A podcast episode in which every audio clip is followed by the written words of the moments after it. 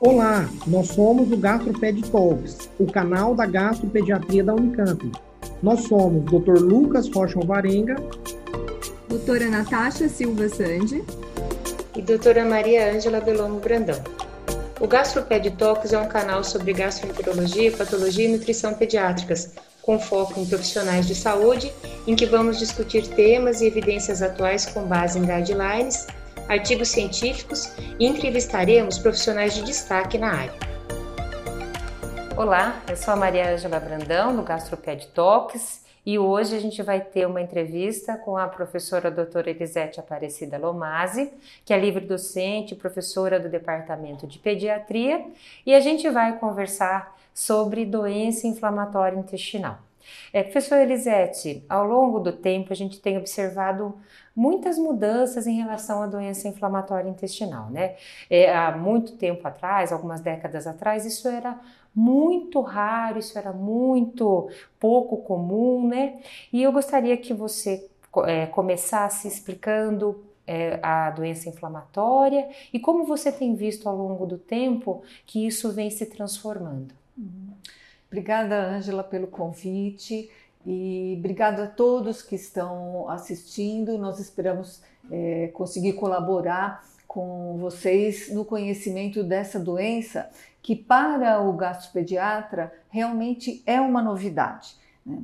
Eu conversava recentemente com o Dr. Fagundes da proctologia e ele me disse que o primeiro caso de doença inflamatória intestinal em adultos aqui da Unicamp foi em 1973 é um paciente que nem tinha o diagnóstico, a primeira hipótese foi de tuberculose, porque era uma doença ileal, então é uma doença muito recente, né? Tem 40 anos que o primeiro adulto foi visto aqui nesse serviço.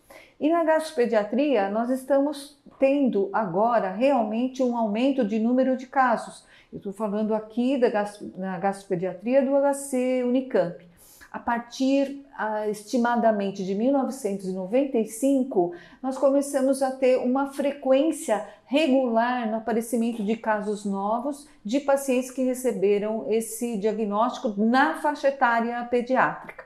E é, anedoticamente eu vou falar, porque é uma informação informal, a gente não tem sistematicamente registrado novos casos, mas assim, é, três a quatro casos por mês novos nós temos atendido aqui na Unicamp.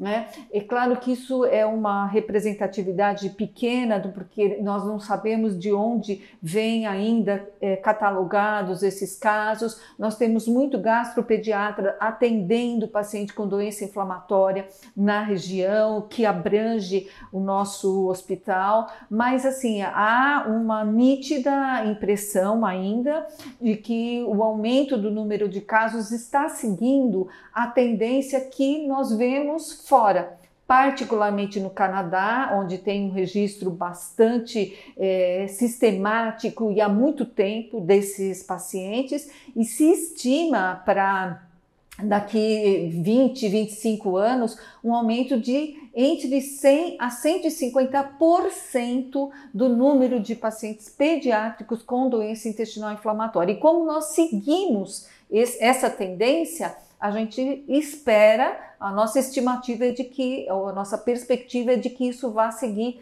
essa mesma tendência.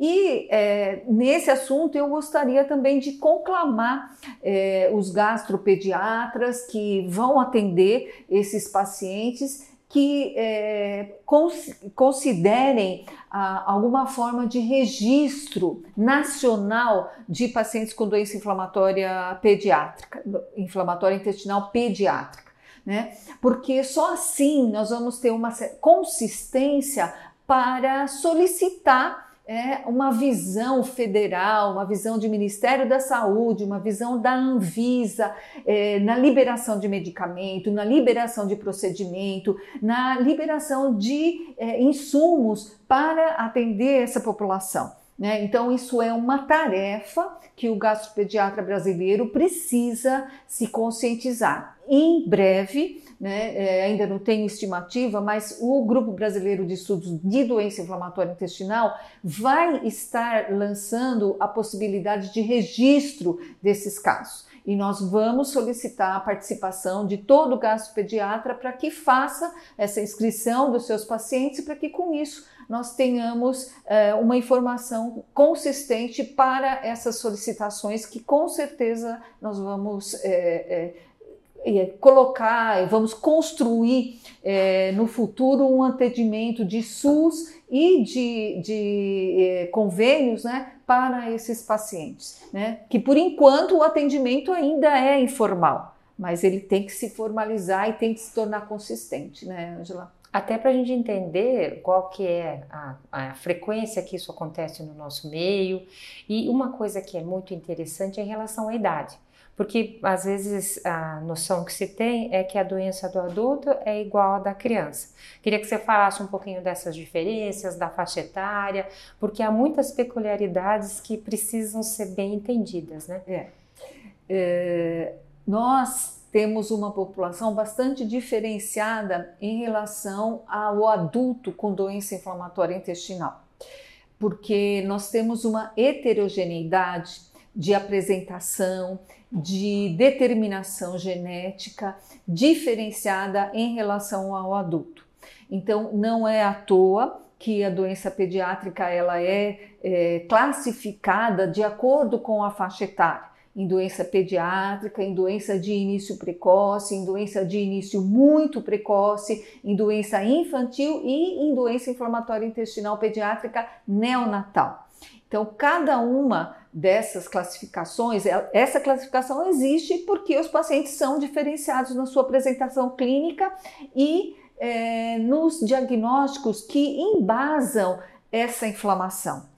Porque a inflamação ela não é decorrente da mesma determinação genética, das mesmas vias inflamatórias nas diferentes faixas etárias, assim de uma maneira geral. Então, assim, uma criança que tem 14, que tem 15, 16 anos, eu posso entender essa criança como tendo uma apresentação clínica e uma resposta terapêutica muito semelhante ao adulto.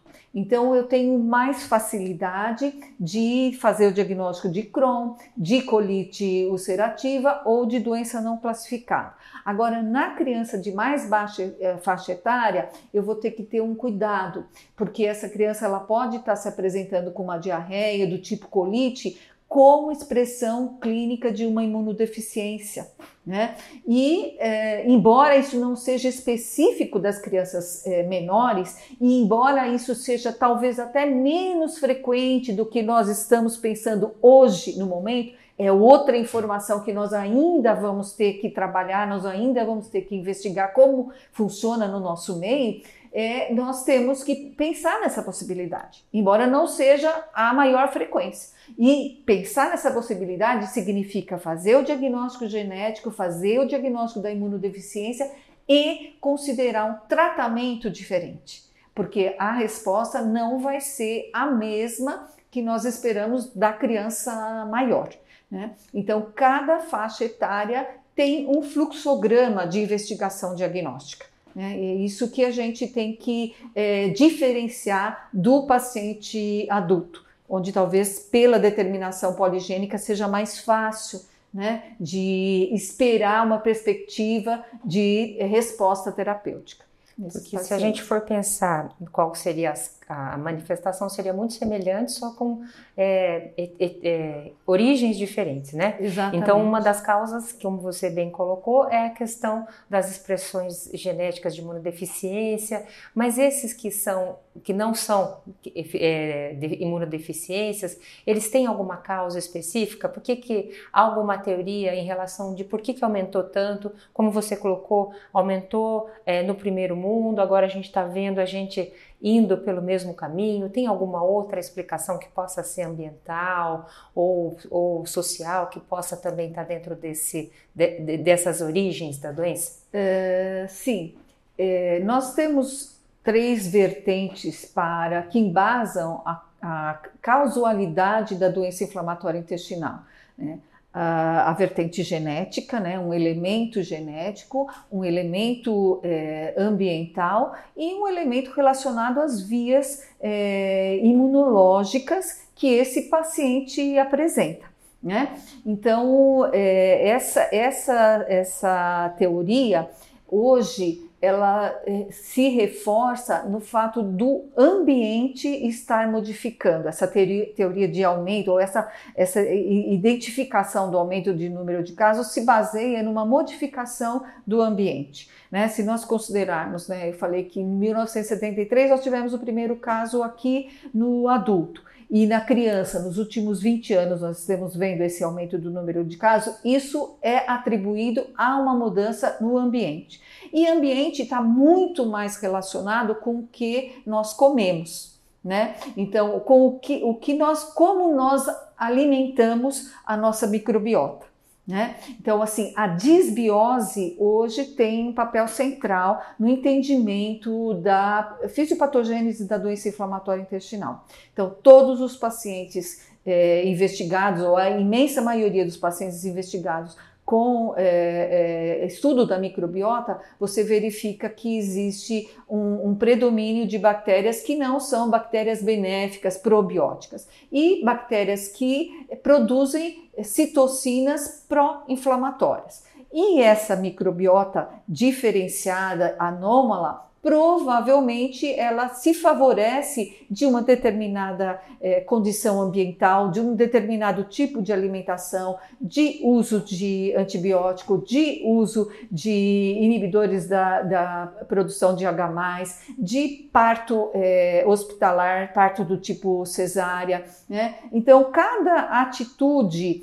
farmacológica, cada atitude não natural com que nós atendemos o nosso paciente, nós e o sistema de saúde, é, de uma maneira geral, né, o atendimento a esses pacientes pode favorecer o desenvolvimento de uma microbiota saudável ou não. E a microbiota é que vai programar o sistema imunológico da criança. Né? Então, essa programação pode ser no sentido de pró-inflamatório e pode ser no sentido de anti-inflamatório.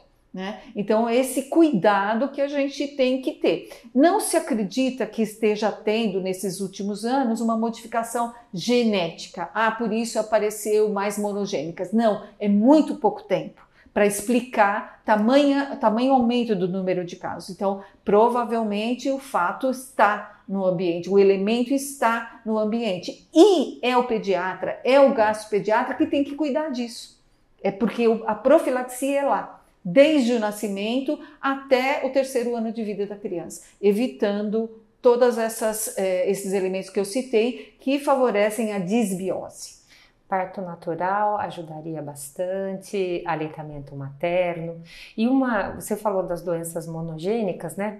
A gente pensa bastante também naquela época onde não, não havia vacina do rotavírus e as crianças morriam. Provavelmente essas crianças dessa, que têm essas doenças morriam e a gente achava que era por diarreia aguda, por rotavírus, e agora que elas não morrem mais de rotavírus, a gente consegue identificar que tem uma outra doença, né, que a, acabava que a, passava um pouco aí desapercebida, né? É, é uma é teoria, é, possível, é né? uma possibilidade. É, alergia. Alergia né? também. A proteína do leite de vaca. A gente costuma ter que fazer esse diagnóstico diferencial, diferencial. mesmo. É. E vamos falar então exatamente isso. Como a gente diagnostica né, a doença inflamatória intestinal pediátrica? É. Bem, é, a gente conhece os sinais clínicos mais é, é, associados com a doença inflamatória, né? Então, é a diarreia, a dor abdominal, fezes com sangue, emagrecimento. Então, isso é mais ou menos comum. Fezes com sangue, fezes é, sanguinolenta é o marcador típico. Né? Mas existem pacientes que apresentam retardo de crescimento na faixa etária puberal, pré-puberal. Existem pacientes que apenas reclamam de dor abdominal. Existem pacientes que chegam por anemia. E existem pacientes, como a gente viu hoje no, no nosso ambulatório, né, com doença perianal. Né? Que às vezes doença perianal que se arrasta por meses e até um ano, como foi nosso paciente hoje, é, considerando que é uma doença não relacionada a uma doença de Crohn, uma doença inflamatória. Né? Então, é, há que estar atento a outras formas de apresentação. Quando tem diarreia com sangue, é mais ou menos óbvio, né, para o pediatra, a necessidade da investigação com o padrão ouro, que é a colonoscopia, né?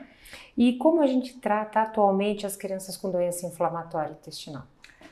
É, olha, é, a, o tratamento ele é um tratamento que ele está preconizado em guidelines da, da Associação da, da é, Europeia de Gastroenterologia Pediátrica e Nutrição e da Associação da Organização Europeia de Crohn e Colite. Então, é, é respectivamente o AESPGA e a ECO.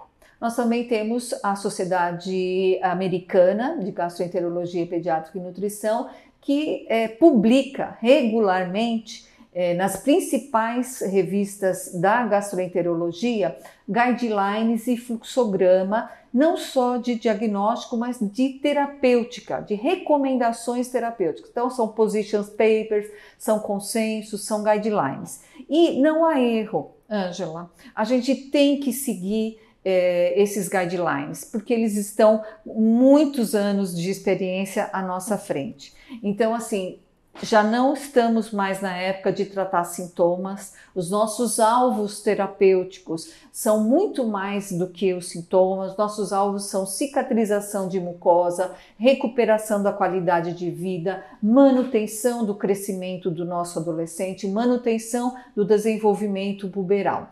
E nesses guidelines da ECO e da ESPIGA, nós temos assim de uma maneira muito clara e didática qual é o tratamento para o paciente com colite ulcerativa, de acordo com os índices de atividade da doença, e para o paciente com doença de Crohn, de acordo com a estratificação de risco de cada paciente. Então, determinado risco está associado a uma determinação, determinada conduta terapêutica. Então, assim, a, a, as nossas recomendações não são minhas e não são de nenhum serviço nacional ainda, embora é, é, é, daqui a muito pouco tempo nós vamos publicar um consenso nacional de doença inflamatória pediátrica do adulto pelo Grupo Brasileiro de Estudos de Doença Inflamatória. Mas, por hora, na verdade, o nosso consenso está baseado também no consenso da ESPGA ECO, e, mas por hora a gente utiliza o consenso da, da ESPGA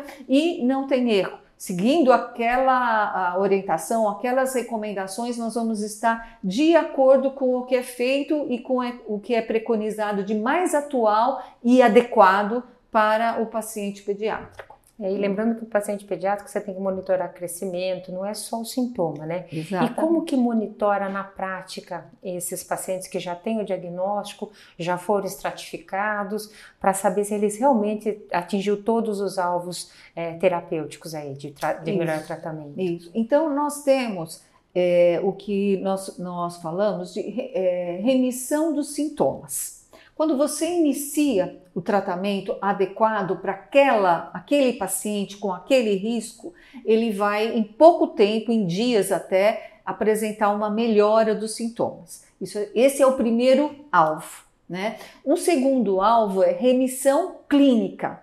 Qual é o segundo? O que é remissão clínica? Total desaparecimento dos sintomas. Né? Antes da era dos biológicos, era onde nós estávamos satisfeitos que nós tínhamos proporcionado a remissão dos sintomas do nosso paciente. Agora não, agora nós vamos um pouquinho mais para frente, que é a remissão da calprotectina fecal ou a normalização da calprotectina fecal.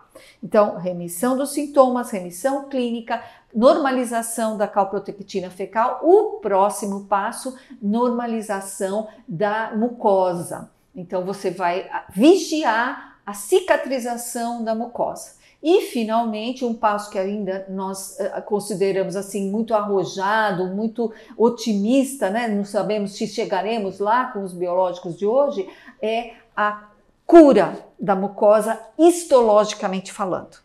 Né? Então, no, num recente estudo que é chamado estudo STRIDE, que é muito todo todo todo gastropediatra que trata de paciente com doença inflamatória tem que conhecer e, e dominar esse estudo STRIDE. Tá lá os momentos e, e quanto tempo você deve esperar para cada um desses alvos entendeu? Então é muito tranquilo assim do ponto de vista de fluxograma, de orientação terapêutica, tá tudo lá. É como nós é, estamos acostumados a ver tratamento de doenças oncológicas. Né? Então você tem aquele estadiamento e para cada estadiamento você tem uma terapêutica. É bem parecido. E como a gente está vivendo uma época onde nem a gente não consegue é, trabalhar sem realmente ter o apoio da multidisciplinaridade, é, como tem sido o apoio da multidisciplinaridade, a ação da multidisciplinaridade dentro do contexto das doenças inflamatórias intestinais pediátricas? É, Angela, toda doença crônica ela precisa de um acompanhamento de um grupo, né? E a doença inflamatória não, não, intestinal ela não, não foge a esse paradigma. Né? É, é possível acompanhar no consultório isoladamente? É possível, é possível. Muitos pacientes é, nós vamos conseguir tratar bem quando nós tivermos uma relação íntima com uma pessoa que vai fazer a colonoscopia desses pacientes com uma pessoa que vai olhar a lâmina desses pacientes, particularmente no, no processo de diagnóstico, de definição entre retocolite e, e doença de Crohn. Né? É, é, preciso ter uma interação muito é, é, íntima com a nutricionista, né? porque a nutrição é um tripé extremamente importante no tratamento da criança, na manutenção do desenvolvimento e do crescimento. Então, você vai acompanhar no seu consultório esse paciente, tenha essa equipe em quem você pode é, não só confiar, mas com quem você pode trocar uh, ideias, discutir cada caso. Isso vai beneficiar tremendamente cada paciente. Então, a multidisciplinaridade mínima que a gente tem que ter para acompanhar o paciente pediátrico. Associadamente, a enfermeira especializada em doença inflamatória intestinal, associadamente a terapeuta de saúde mental, né? Que, e associadamente o radiologista, porque o diagnóstico de imagem também é importante, não só se tem acometimento do intestino delgado ou não, uma fístula. Né? Um cirurgião que trate de doença perineal, que saiba, que tenha é, experiência, porque não é uma fissura, não é uma fístula comum, tem que estar atento para as repercussões. Né? Então, assim, dentro de multidisciplinaridade, eu gostaria de citar esses profissionais, que só vão garantir é, exatamente a chegada desses alvos que eu citei anteriormente. E agora, como a nossa take home message, Elisete, você gostaria de colocar alguma coisa aqui para os nossos, para as pessoas, nossos espectadores, nossos ouvintes? É, é, sim, eu há pouco tempo que eu atendo pacientes com doença inflamatória intestinal, é apaixonante é, e o que eu queria, assim, é, sinceramente colocar para vocês é, todas as, as informações estão disponíveis. Atualizem-se, né? Porque eu acho que nós estamos sendo assistidos por gastropediatras. Atualizem-se. Eu me coloco à disposição para qualquer tipo de orientação da, na literatura que a gente está usando e vamos tratar adequadamente esse paciente para que o nosso paciente tenha uma doença crônica e viver a vida, né? Não viver a, a doença. É isso que a gente espera, ok? E se você gostou aqui, se interessa pelo assunto, a gente lembra que tem mais conteúdo no canal. A gente tem o consenso da Espiga e temos também sobre calprotectina. Então, se você quiser se informar um pouquinho mais, esses assuntos também constam no nosso canal. Agradeço imensamente a doutora Elisete. Muito Perfeito. obrigada. Obrigada. Muito obrigada. Obrigado por nos acompanhar. Esse foi um episódio do Gastroped Talks. Estamos no Instagram, gastroped.talks no YouTube, Gastroped Talks Unicamp, e também na forma de podcast. Até o próximo!